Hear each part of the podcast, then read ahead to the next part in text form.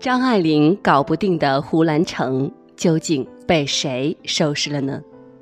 这个牛掰的女人叫佘爱珍，和文艺女青年完全是两个物种。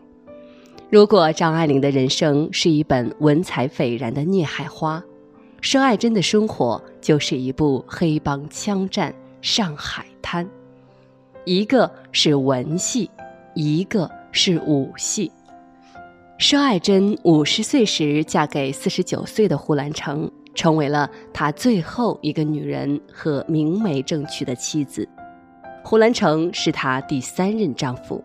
佘爱珍对胡兰成说：“你有你的地位，我也有我的地位，两人仍旧只当姐弟吧。”通俗的睿智。佘爱珍的父亲佘明三做茶叶生意，也经营一些火腿、鸡翅等小商品。虽然生意不起眼，但是他头脑灵活，黑白两道都吃得开，家境非常富裕。佘爱珍的母亲是第三个姨太太，因为生得美，她和母亲都很受宠，恃宠而骄。她从小就很跋扈。她十五岁和一个姓吴的富二代谈恋爱，不小心怀孕，对方说只是玩玩而已。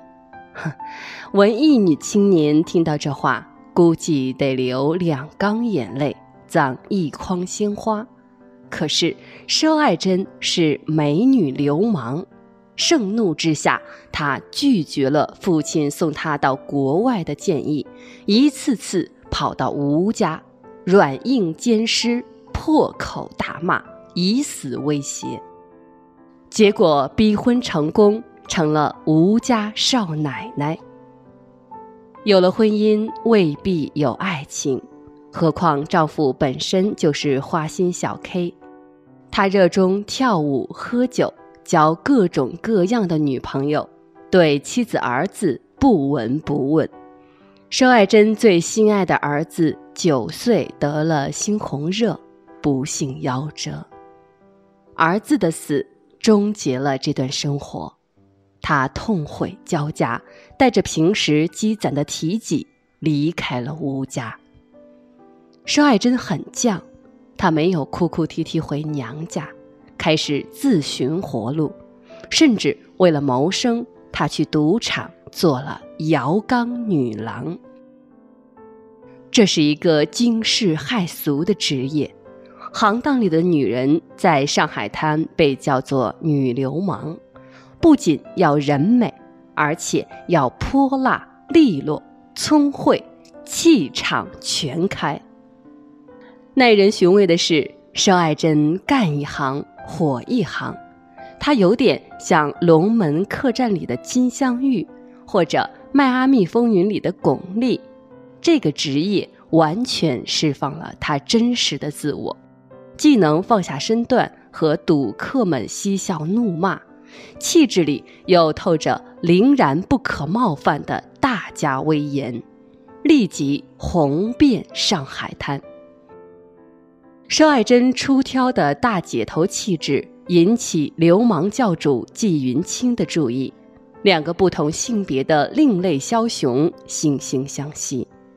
纪云清收了她做干女儿，并且把她许配给保镖兼司机吴四宝。吴四宝大字不认识几个，他来自最底层的江苏农村，做事狠辣，黑道资源丰富，唯独缺少智慧。但佘爱珍不介意，她耸耸肩膀说：“我就喜欢吴四宝这样的人，他不仅勇敢顽强，跟着他还能坐上轿车，住上洋楼。”有脑有狠的佘爱珍从此成为吴四宝的左膀右臂，她运筹帷幄，举重若轻，老道的把丈夫推进到王伟政府的特务机构七十六号，担任总部警卫总队副队长。从此，佘爱珍在上海滩风头无两，无论是七十六号的队长、处长、科长。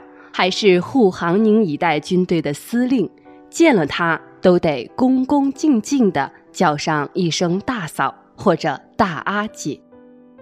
这段时间有两件事情惹得大阿姐极度不快：一是逗小三，二是没处做头发。吴思宝的相好是丽都舞厅的当红舞女马三元，他在吉斯菲尔路安乐坊对面五十五号附近给马三元租了房子，正式扬起外室。天下没有不透风的墙，佘爱珍很快知道了消息，她带着一帮人闯进马三元的屋子，以迅雷不及掩耳之势抓破情敌的脸。展示了一个正式、相当不讲情面，但毋庸置疑的超能量。马三元被深深震撼，觉得跟着吴四宝继续做测试机会的成本太高，聪明的逃走。吴四宝见事情败露，想到佘爱珍的能力和威力，立即叩首道歉，从此不敢再和其他女人有染。佘爱珍上了报纸头条。佘爱珍居住的汇源路附近没有高级美发师，每次都要到百乐门去做头发，那儿是英法租界，舞场和发廊都比汇源路高档，只是每次都要被巡捕盘问，不仅汽车不让开进去，就连枪支也要上缴。大姐大佘爱珍恼了。她斟酌利弊，打算碰碰这块硬骨头。于是又一次经过路口时，他命令司机硬闯，巡捕立即制止。佘爱珍的司机和保镖对着他们一阵扫射，巡捕死伤大半。巡捕房也恼了，火速派人增援，对着佘爱珍的福特轿车猛烈回击，轿车被打得像马蜂窝。司机和保镖中弹身亡，佘爱珍在后座紧缩成一团，但居然毫发未伤。这件事至少可以看出，佘爱珍根本不怕死，连死都不怕的女人，还有什么难得倒她？所以当年胡兰成是壮了怎样的胆，才敢上前招惹并示爱佘爱珍？有文字可查的资料，胡兰成和八个女人相好过，其中包括张爱玲。第一个是发妻唐玉凤，家里定的亲，她死得早，没有机会看见丈夫后面的七个女人。第二个全慧文是名教师，给她生了四个孩子。第三个英英娣是胡兰成从舞厅领回的妓女。第四个是张爱玲，第五个护士小周几乎与张爱玲同时，第六个范秀美，第七个日本女人伊织，第八个佘爱珍。这是他文章中提到过的，据说没有文字记载的还有更多。胡兰成有一项大本事，既花女人钱。又负女人心，还能让每一个被他花了钱、负了心的女人没什么怨悔，除了他的终结者佘爱珍。佘爱珍很清楚，这个男人的感情不过是为了套现，所以才在吴四宝死后格外亲近自己。于是他的眼光直接越过胡兰成的才华，掂量他的家底。刚被汪精卫免职丢官，连座洋楼都没有，难为人手无缚鸡之力，满肚子穷酸，还不会挣钱，这完全不符合申爱珍的钢铁信条。在结婚前，坚决不对男人进行过多的金钱投资，以免今后被抛弃，还要遭受贫穷的折磨。胡兰成在香港逃难期间。没有去日本的路费，想找佘爱珍借，又抹不开所谓知识分子的面子，于是拿了件大衣试探佘爱珍。让佘爱珍帮自己卖大衣，作为去日本的路费。佘爱珍何其聪明，哪里会不明白胡兰成的意思？甚至他们还有过第一次亲密。胡兰成写道：“在旅馆房里，先是两人坐着说话，真真是久违了。我不禁执他的手，蹲下身去，脸贴在他膝上。但是胡兰成一说借钱，佘爱珍立刻哭穷，说自己不比从前，拿出两百块打发了他。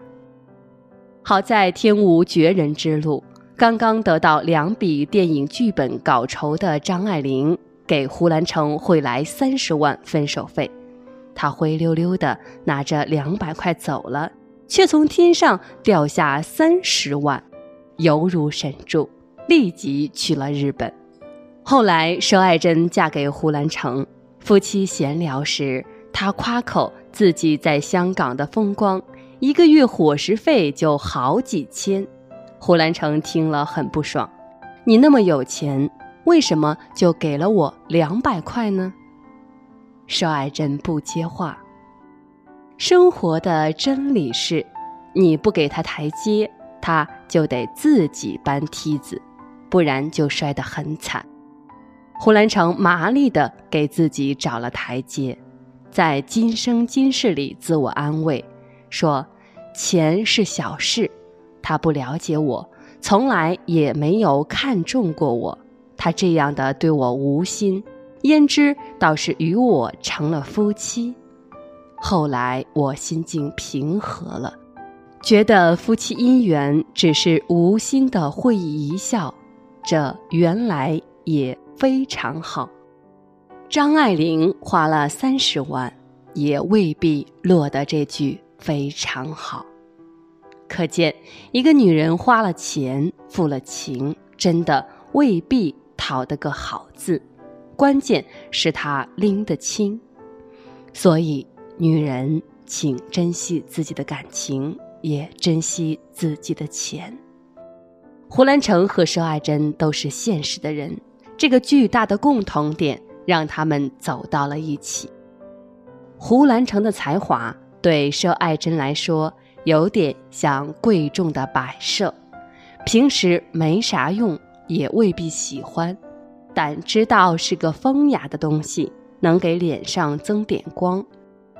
胡兰成追求她，甚至明白她看不起自己，却依旧娶她。则是因为她务实、麻利、能干而独立，胡兰成骗不了他，甚至只有和他在一起，胡兰成才有真正活着的安全感。佘爱珍就像一件睡衣，未必好看，但和张爱玲这样的礼服相比，这才是真正的生活必需品。曾经在花丛中游刃有余的胡兰成对佘爱珍服服帖帖，夸她如花似玉，把她保养为白蛇娘娘，长挑身材，雪白肌肤，面若银盆，但轮廓线条又比比分明。三十八岁时看上去只有二十八岁，不喜欢擦口红。夏天只穿玄色香云纱旗袍，或是淡青灰，上金角戴一环茉莉花。我的天，胡才子何尝用这样谄媚的口气夸过文艺女青年张爱玲？他始终觉得自己和张爱玲在才华上是平等的，张爱玲是他炫耀的利器。可是。他却对佘爱珍敬怕三分。有一次，他故意逗佘爱珍说：“我和张爱玲好了，你怎么办？”申爱珍不以为意的笑笑，答：“我们就沙尤那拉呗。”只有对婚姻极度自信的女人才会这么说。于是，是女流氓申爱珍成了胡兰成的情感终结者。而不是文艺女青年张爱玲。侯孝贤曾经说过：“女的，我最爱《今生今世》里的佘爱珍，就是吴四宝的太太。她的行事风格简直是又繁复又华丽，又大方又世故。敏锐的导演一语中的，佘爱珍这样在爱情上无比精明的女人，让凶恶的前夫恭敬有加。”花心的后夫从此再未有绯闻，即便如此，她还是淡淡的说：“穿破十条裙，不知丈夫心。”到了一定年龄，男女都已经相当现实，他们并不完全为了爱，而是因为有了彼此就能搞定生活。所以，别用我们自以为是的偏见轻易评价别人的婚姻状况。幸福哪是一眼就能望到底的呢？我是雨墨，愿你我都能读懂别人的故事，过好自己的人生。下期再会。